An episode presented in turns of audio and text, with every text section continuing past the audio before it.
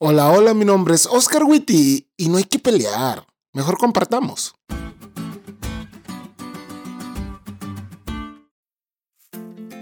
Feliz semana, chavos. Como cargador de energía, este sábado fue perfecto.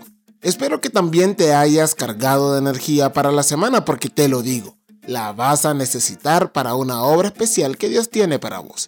Pero antes de entrar en materia, vamos a aprendernos el versículo para memorizar de esta semana. Así será mi palabra que sale de mi boca. No volverá a mi vacía, sino que hará lo que yo quiero y será prosperada en aquello para lo que la envié. Isaías 55:11. La palabra de Dios tiene muchas cualidades, pero una de las más importantes es su capacidad para transformar.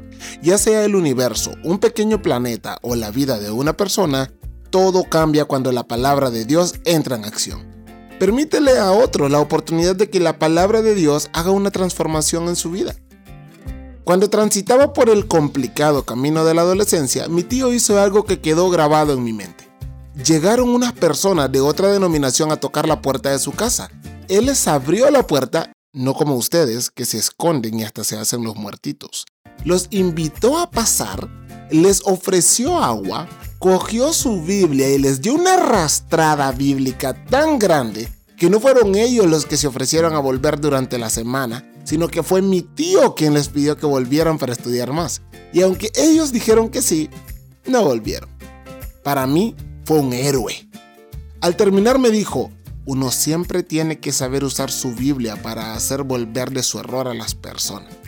Así que durante varias semanas me dediqué a estudiar la Biblia, no de forma devocional, ni para conocer mejor a Jesús y presentárselo a otros, sino para poder demostrarle a los de otras denominaciones que estaban equivocados. ¿Qué error? Estoy seguro que muchos de ustedes han cometido el mismo error que cometimos mi tío y yo. Por eso la lección concluye diciendo, correctamente entendida, cada enseñanza de la Biblia refleja la belleza del carácter de Jesús. Cuando compartimos la palabra de Dios, nuestro objetivo principal no es demostrar que tenemos razón y que la otra persona está equivocada, es revelar a Jesús en cada faceta de la verdad que compartimos. Durante esta semana, abordemos nuestra Biblia para conocer y compartir a Jesús, porque la palabra escrita de Dios no es para pelear o dividir, sino para revelar. Así es, para revelar a la palabra encarnada de Dios, Jesús.